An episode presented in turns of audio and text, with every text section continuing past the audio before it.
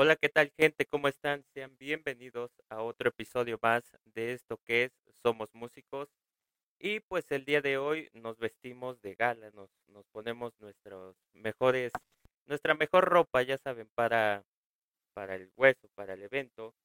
Y pues el día de hoy tenemos de invitado a un personaje, una, una persona que nos eh, ha hecho pues eh, bailar, eh, gozar, sentir felicidad, alegría eh, él viene de, de Panteón Rococó, esta banda que pues creo que todos conocemos o hemos escuchado alguna canción. Y pues sin más palabras con ustedes, el maestro Paco Barajas. Hola, ¿qué tal? ¿Cómo estás? Buenas noches. Pues muy contento, gracias por, por, por la presentación. Y sí, ya también este saqué, desempolvé mi traje color hueso porque ya hace varios años que no lo uso. Eh, acá en Panteón no se usa pero bueno, valía la pena la ocasión para, para ponérselo. Eh, sí, bueno, eh, recordemos que eh, Panteón, o bueno, este Panteón Rococó rompió ese esquema de que, eh, pues, eh, vamos a vestirnos para el hueso, para el evento. Vamos a, eh, ustedes son más de que vamos a vestirnos para la ocasión, conforme a nos sintamos, y pues creo que eso es una de las cosas, además de su música, que lo representan a ustedes. Así es, bueno, eh, empezamos hace, hace 26 años ya y empezamos justo con ese desenfado, ¿no? De, de solo preocuparnos un poco por, por la música y no tanto por las etiquetas y, ese tipo de cosas y, y bueno, pues parece que, que ha sido algo con lo que ha vibrado bastante bien la gente porque tenemos ya pues todo ese tiempo haciéndolo y, y la verdad es que cada vez cada vez con más aceptación de la gente. Bueno, maestro, pero eh, empecemos por el principio, dirían algunos cánones, y pues mucha gente en mi pueblo. ¿Cómo empieza su historia de, en la música? ¿Cómo es la historia de eh, el maestro Paco Barajas en la música? Híjole, pues yo este empecé como a los 16 años más o menos. Eh, mi papá era alguien que si bien no era músico, un intérprete o, o un este o un músico en sí. Eh, él era este, pues bastante melómano, ¿no?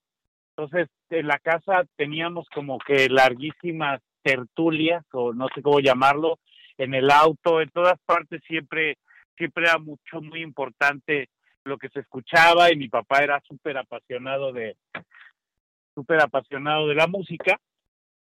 Entonces, pues por ahí nació el amor, digamos, y después tuve la suerte de que eh, en el lugar donde llegamos a vivir en 1985 ya, hace bastantes años, eh, teníamos como vecinos a un par de, de músicos de pues de Sinfónica Nacional y de, de, algunos lugares más de la del Poli, etcétera, etcétera. Eh, Rafael Estudiante y David, David, Rey David, Rey David, no recuerdo cómo se apellidaba él, eh, era este, eran cor, cornistas franceses los dos. Y entonces pues empecé yo como a ir bastante con ellos a, a, a conciertos de música clásica y de ahí pues me empecé a enamorar como de la profesión, ¿no? Porque ya es eh, otro rollo, ya empezar a ver de qué se trata en sí y empezar a ver eh, cómo se hace ya, ya este trabajo, ¿no? Sí, yo creo que eh, ese, es, ese es el inicio de muchos de, de nosotros como tal, de muchos músicos, eh, el que conocimos a un, a un amigo, a un, un, los vecinos, algún conocido, y, y nos empezaron eh, sin querer queriendo, eh, nos mostraron lo que es este ámbito, este, este mundo. Y, y bueno, usted ya, ya entra, eh, empieza a escuchar eh, música, obviamente eh, ya conocía la música popular, eh, empieza a escuchar un poquito más de académico, obras así. ¿Y en qué momento eh, le entra la idea de que, bueno, vamos a estudiar, vamos a estudiar música? Pues justo con mis vecinos, ¿no? Con, sobre todo con Rafael Estudiante, que él hasta la fecha es director de una de las bandas de Marina. Él empieza como a, invitarme más a los conciertos, empieza a ver que quizás que tengo aptitudes y, y que tengo las ganas y empiezo a tomar clases con él. Eh, pues ya como que de solfeo y al principio sí de corno francés, que es un instrumento que hasta la fecha amo, pero pues ya sabes, uno adolescente y todo, y empecé a entender que el corno pues era, era un instrumento con el que no iba a poder echar mucho relajo, ¿verdad? Porque pues está pues casi, casi totalmente hecho para, solo para música clásica. Sí, el, el corno como que, que se limita a ciertos eh, a ciertos ámbitos, a excepción de que, eh, bueno, eh, nos pusiéramos un poco eh, estrictos en el sentido de que pues tal vez su, eh, su variación, como lo es el melófono, este, o el corno de marcha, tal vez nos podría servir, pero pues eso ya sería ser un poquito muy, elevar muchísimo este, nuestra idea. Sí, así es. Y entonces, eh, entré en ese momento primero a, estudiar a la orquesta juvenil de la delegación Gustavo Amadero y pues me vino la decisión, ¿no? Que me preguntaron qué instrumento quería tocar y me acordé de, de lo que pensaba del corno y entonces decidí ahí agarrar el trombón y pues ahí empecé ya hace hace bastantes añitos también a tomar clases de, trombón con el maestro David Mota se llama, eh, que es también de una familia de, músicos bastante, pues de esas donde todos son músicos. Sí, es de, tuve, bueno, como trombonista tuve la, la fortuna hace años de, tomar una clase con él. Este, y sí, sí, un, un gran maestro, incluso en una eh, masterclass de maestro Faustino Díaz, este, también no, no, lo citaba y este, excelente maestro. Entonces empieza usted con el trombón y, y fue amor a primera vista, o sea, bueno, lo podemos decir como músicos, amor a primer sonido, o hubo ese, ese vaivén de que pues como que sí, como que no. No, no, totalmente. Ya desde entonces eh, me sentí muy bien con el instrumento. Justo es un instrumento que cumplía con, esto que quería yo, ¿no? Porque de repente tocábamos, pues es un instrumento que puedes tocar en, en, música clásica, que puedes tocar en jazz, que puedes tocar en salsa, en rock, en todo, ¿no? Porque igual, por ejemplo, me llamaba la atención el saxofón, pero ahí pasaba al revés, ¿no? El saxofón, aunque está escrito en, en algunas en algunas obras académicas, pues es muy raro, ¿no? Es muy raro tocar saxofón en, en orquesta sinfónica y es algo que, que en ese momento yo no quería dejar, ¿no? pues iba con mi trombón, la verdad, por toda la ciudad, de tocar en, en grupos de cumbias, a tocar en grupos de, de, pues en grupos de cámara, a tocar en orquesta sinfónica, en ópera, en jazz, en todo lo que, lo que me invitaban y yo ahí medio le empezaba a buscar, ¿no? Obviamente, pues con mis limitaciones del momento, pero yo le entraba todo. Sí, yo creo que es, esa es una ventaja y eso es algo que eh, yo a muchos alumnos le, les he comentado.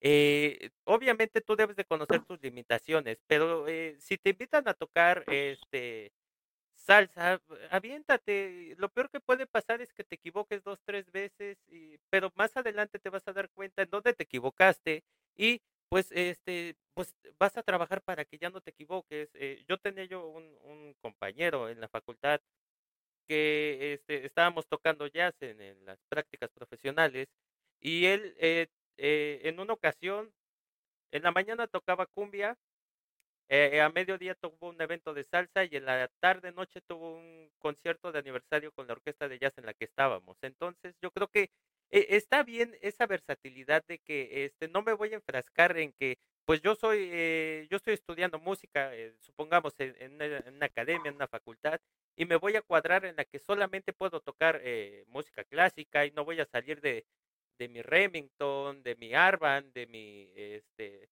de interpretar eh, puras obras de, no sé, de Händel, este, y puras cosas así. Eh, sí, así es. Y yo creo que justo es un error de repente que nos da, pues no sé, el gremio donde tocamos, ¿no? Porque estás eh, conviviendo quizás con puros músicos de música clásica y sobre todo con los que son jóvenes, porque creo que cuando estamos grandes ya empezamos a entender un poco más esto.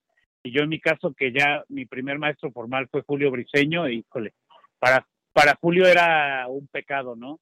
que, que, tocáramos en las mañanas cumbias y en la tarde con una banda, con la banda sinfónica de Álvaro Obregón, que tocábamos ahí obras este, sinfónicas y danzones y rolas de Juan Gabriel y en la noche pues que empezaran a invitarme con las bandas de ska que yo en lo particular fue donde más me desarrollé porque en el momento que yo empecé había pocos o ningún trombonista en algunos momentos en las bandas, entonces yo iba de tocar con la secta, tocar con la Matatena, con la Tremenda Corte y con el Panteón, por supuesto. Entonces eso para mi maestro era un pecado, ¿no? Pero pues yo ahora sí que estaba aprendiendo y me estaba divirtiendo y, creo que fue un gran acierto para mí porque pues aprendí bastante y, y eso que dices también, otro maestro que tuve, Próspero Reyes, que fue el que me empezó a invitar a tocar al hueso, que a las cumbias, al circo, etcétera, etcétera, y que justo alguna vez con, con me comentaba, él fue alumno de Dennis Wick, y me decía que para Dennis Wick era impresionante los músicos latinoamericanos como no teníamos género, ¿no? Como en Inglaterra, pues quien se dedica a la música clásica evidentemente no toca cumbias en las tardes, ¿no? Y que para, para él eso era una gran ventaja y creo que es una gran ventaja eh, que tenemos todos los latinos en general, pero que en la música se nota muchísimo, ¿no? Sí, eh, lo que dice usted del maestro briseño, a mí me tocó vivirlo hace dos años de, en, una, en una este, semana del, creo que también una semana del trombón me tocó este, vivir con el maestro briseño varias situaciones, pero sí, el maestro briseño era de que este, tú eres eh, músico de academia, tú este, ponte a practicar eh, el Ave María, que te salga este, el concierto de Korsakov, este, alguna sonatina, e, etcétera. Pero eh, pues sí, hay, que ser eh, diversos. A mí también me lo comentaba el maestro Alexander Nyankin en una ocasión, me decía, es que, este, bueno, él es ruso y él me decía, eh, ¿cómo es posible que eh, ustedes, los latinos, puedan adaptar muchos instrumentos eh, o la mayoría de los instrumentos a, sus ritmos populares. O eh, eh, así como pueden el trombón lo pueden poner para tocar en una en una misa, lo pueden poner también para tocar este, en un desfile, en, un evento de este, de relajo, como él le llamaba los conciertos como tipo ska, tipo este, pues todo ese tipo de rock, de, tipo tal vez como Charlie Montana, etcétera. Pero bueno, eh, eh, entonces empieza usted a estudiar, estudia usted con el maestro Briseño. ¿Y cómo, cómo da ese paso usted a, a decir, sabes qué, me, eh, pues sí voy a seguir yendo a otros lados, pero me quiero quedar también con, con Panteón? Pues en ese momento, como decía, tocaba aquí y allá, tocaba en, eh, estuve con el maestro Julio, después me pasé con el maestro Benjamín Alarcón. Eh, pues fue muy natural, ¿no? La verdad es que yo seguí, seguí las orquestas, seguí este, buscándole por aquí y por allá, pero en algún momento, inclusive con las bandas de ska, en algún momento Panteón empezó a tomar mucho más importancia en mi vida, a convertirse más en mi proyecto, justo con el de mis compañeros, obviamente, pero era en el único proyecto donde yo me sentía como, como un actor más principal, ¿no? Y no un invitado.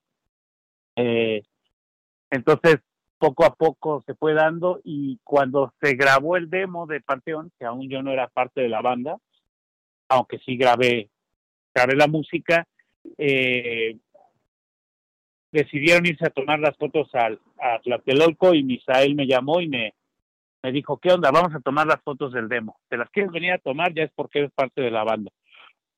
Y dije, bueno, va, ¿no? O sea, la verdad es que, como te digo, seguía tocando yo en, en varias bandas más, pero pero Panteón lo sentía más mi proyecto y en ese momento decidí que ya tiene pues bastantes añitos también, ¿no? No, bueno, no, no, no tiene tantos, eh, maestro. Usted tendrá que 15, 16 años también.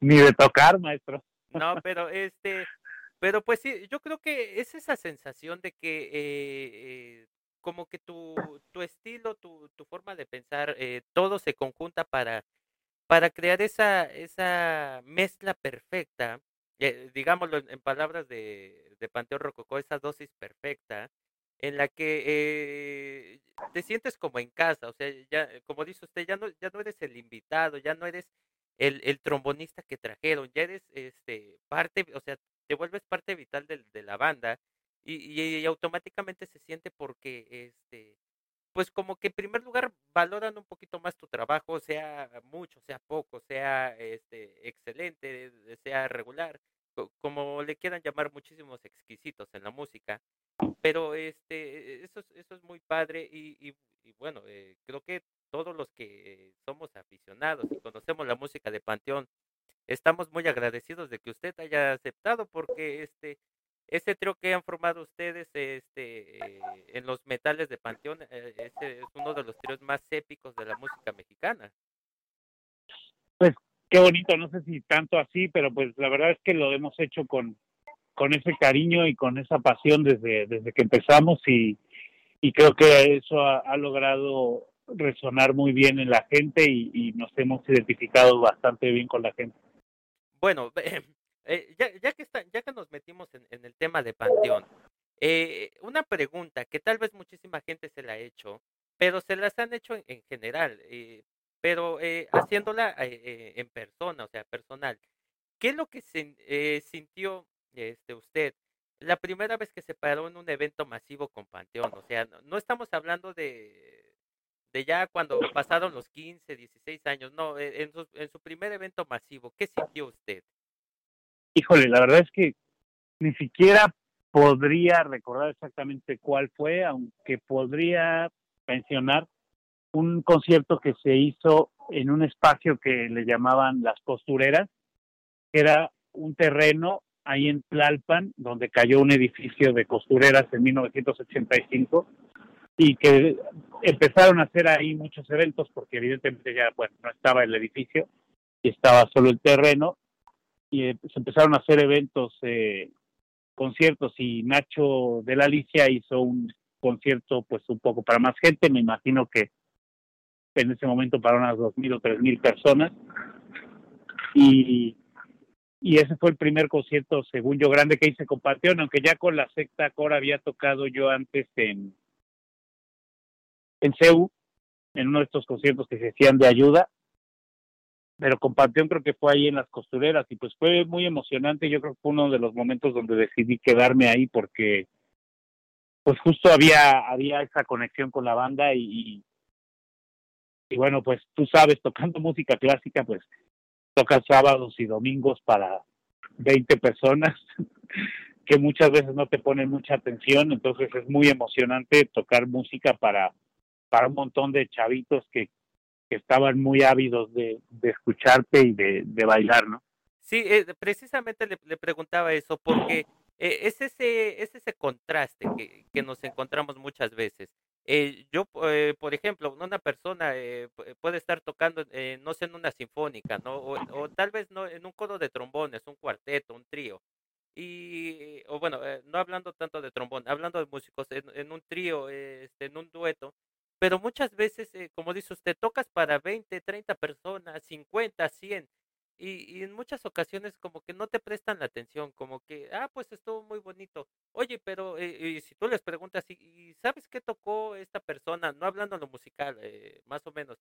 No, pues este, no, pues es que estuvo bien. A, a mí me ha tocado escuchar este pláticas así de gente de que no, pues sí estuvo muy bonito, pero pues no, no te prestan atención. Y ya en un evento, en una banda, digamos así como Panteón, que, que pues son pocos músicos, eh, están todos a la vista, y más o menos cada uno tiene como eh, diferido qué es lo que tocan, una parte, es como que más, este, pues es más fácil que la gente te preste atención y la gente muchas veces te valora más ese sentido de que no, pues este, el trombón se rifó, el saxofón, eh, la trompeta. Eh, sabemos este, que, que, en Panteón el, saxofonista eh, también le gusta ser el, el, el, actor principal. También muchas veces yo creo que este, sin demeritar a, a, Chenka es este de los que más empieza el, el relajo.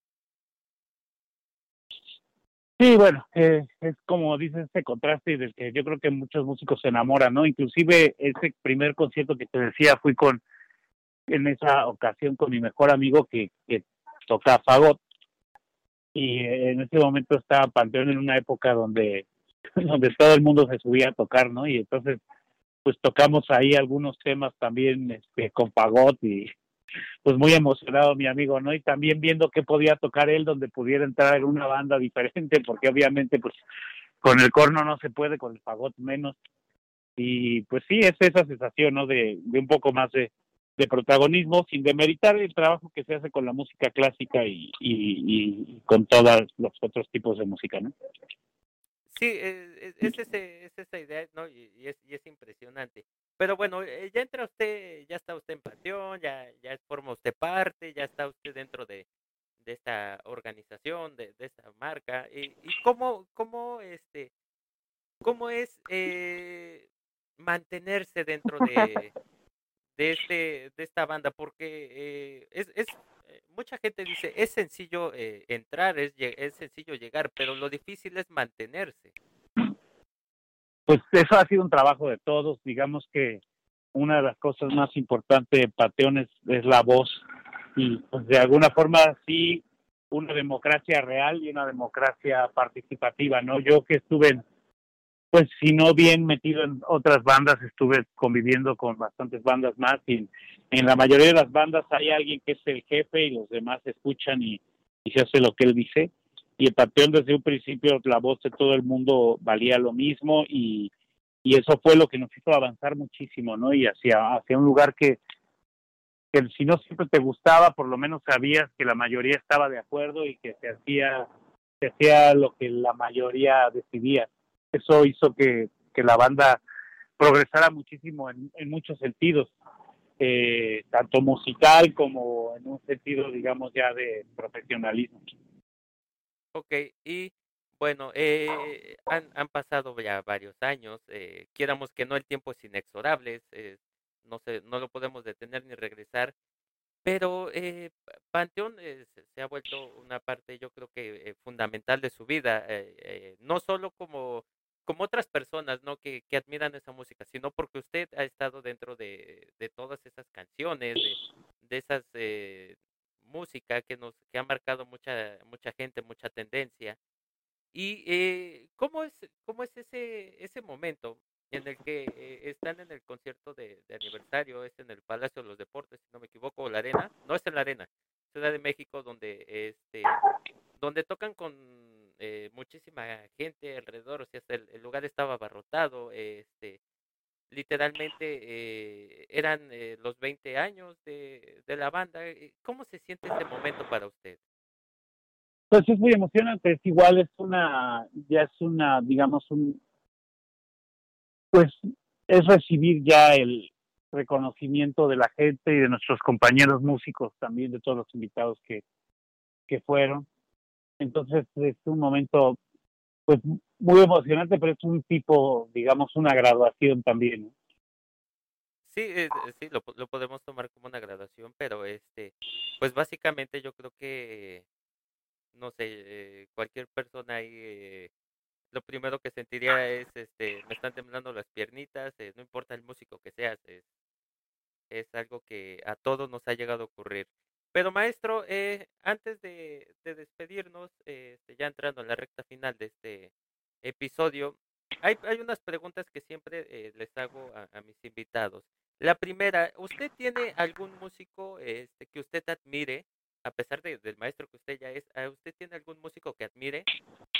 Muchísimos, o sea, yo creo que los músicos, si algo somos, somos admiradores de muchos músicos más. Y pues no sé, o sea, la verdad es que hay una lista de, de músicos que, que admiro muchísimo. En este momento sigo mucho a Sol Tanquis, que es el uno de los trombonistas del Knoxville Brass. Evidentemente a, Christian Lindberg, a, a Nils Landgren, a músicos aquí dentro de México, a mi maestro, eh, mi maestro Panchito Becerra, que tocó algunos algunos años ahí con el Salón Victoria y que toca a veces con Joe Detien y toca con varias personas, que es muy joven y es uno de los músicos, yo creo que es poco conocido en México porque es una persona muy, muy tímida, pero yo creo que es uno de los mejores trombonistas del país. Este, no sé si llega al, al nivel de, de Faustino, pero yo creo que es alguien que, que puede, puede competir en esas ligas. Eh, evidentemente sigo admirando a mis maestros, a, a Rafael Estudiante, a, Julio Briseño, a Benjamín Alarcón, a Próspero Reyes, y, y pues, no sé, yo creo que en este, en este camino de la música, el día que dejas de admirar músicos porque ya no te importa mucho, ¿no? Y yo todos los días escucho a algún joven y creo que estamos en una gran época de la música donde los, los muchachos tocan cada vez mejor, eh, con más técnica, eh, con más compromiso.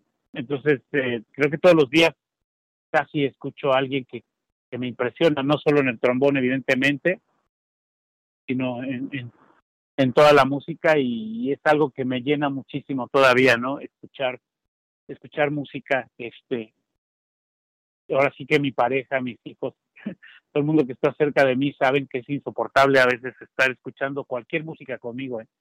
Sea reggaetón, sea ska, sea música clásica, porque no pongo atención, porque todo el tiempo es para mí como un trance escuchar música y, y eso me lleva a seguir admirando muchísimos músicos de, de, todos los, los géneros. Sí, eh, yo siempre les, les, pregunto esto a mis invitados porque eh, en muchas ocasiones eh, la gente, eh, incluso nosotros los mismos músicos, este, nos ponemos a, a, envidiar, a criticar de más el trabajo de, de, los compañeros. Yo siempre les he dicho, este, pues tú preocúpate por lo que tú hagas, este, y, y si un, uno de tus compañeros, uno de tus amigos pudo hacer esto, pues qué bueno, felicítalo, alégrate por él. A lo mejor tú no tienes la capacidad de llegar a hacer eso, pero tus capacidades son para llegar a hacer otras cosas, tal vez hasta más grandes, más importantes. Pero bueno, e, eso es, eso es muy chido. Eh, escuchar, eh, diversificarse también en la música, como lo decíamos al principio, no estancarse en el que no, yo, es, es como usted, eh, yo estoy en Panteón Rococó, tocamos ska, me voy a quedar simplemente en ska y, punto.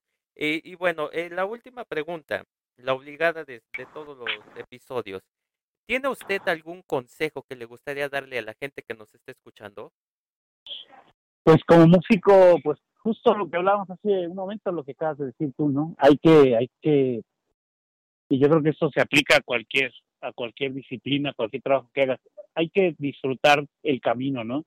Este es un poco vacío pensar en el éxito porque el éxito depende de cada quien y pues hay para personas que va a ser inalcanzable siempre porque se, se fijan metas muchas veces absurdas o ridículas y yo por ejemplo ahora que estamos hablando del tiempo que tenemos tocando y eso creo que el éxito para mí fue el momento en el que por primera vez toqué, toqué el trombón y lo tuve en mis manos porque fue el momento en el que tomé la mejor decisión de mi vida y es el consejo que les daría, ¿no? De hay que buscar algo para hacer que, que nos apasione, que nos llene y ya el camino de la vida de por sí es difícil como para no hacerlo, ¿no? Pero si ya lo tenemos, eh, pues adelante, ¿no? Seguir nuestra pasión, eh, lo que decías ahora es muy importante, no estarse preocupando por, por los demás. Es obvio tener envidia a veces y es normal tener celos. A todos nos ha tocado en este camino tener un compañero que empieza siete años después que nosotros. En lo particular, por ejemplo, yo creo que yo empecé a tocar quizás al mismo tiempo que Faustino, aunque él es más joven que yo.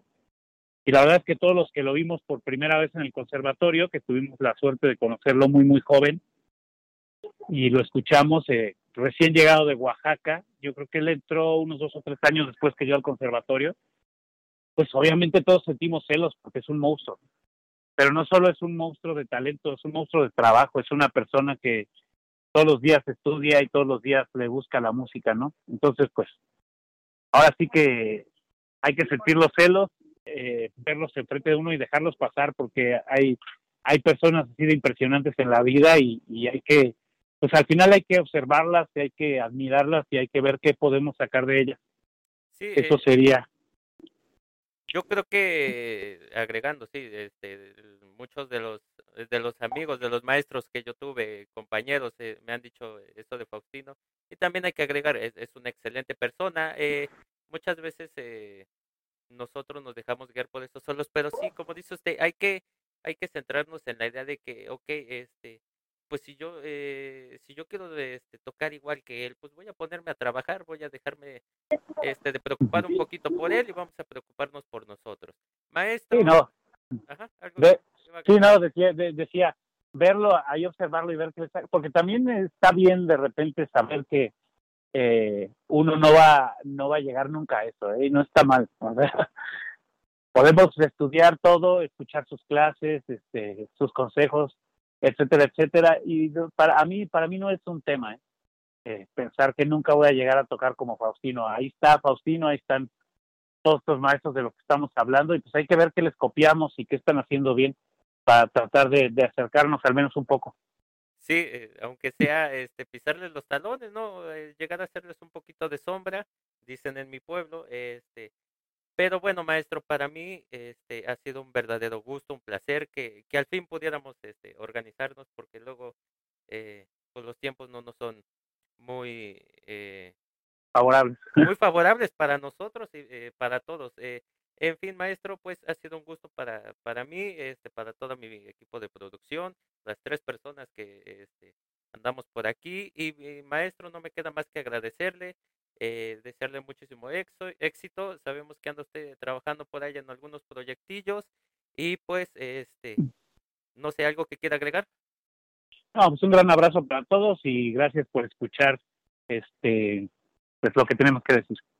Pues maestro, eh, un cordial abrazo, un saludo para usted y para su familia, eh, mis mejores deseos y pues gente, mm. recuerden que esto es Somos Músicos, que nunca deje de sonar esa música, nunca, pero nunca se detengan por eh, esa lucha de conseguir sus sueños. Recuerden que aunque pues el camino parezca oscuro, siempre hay una luz al final y pues esto es lo que hay.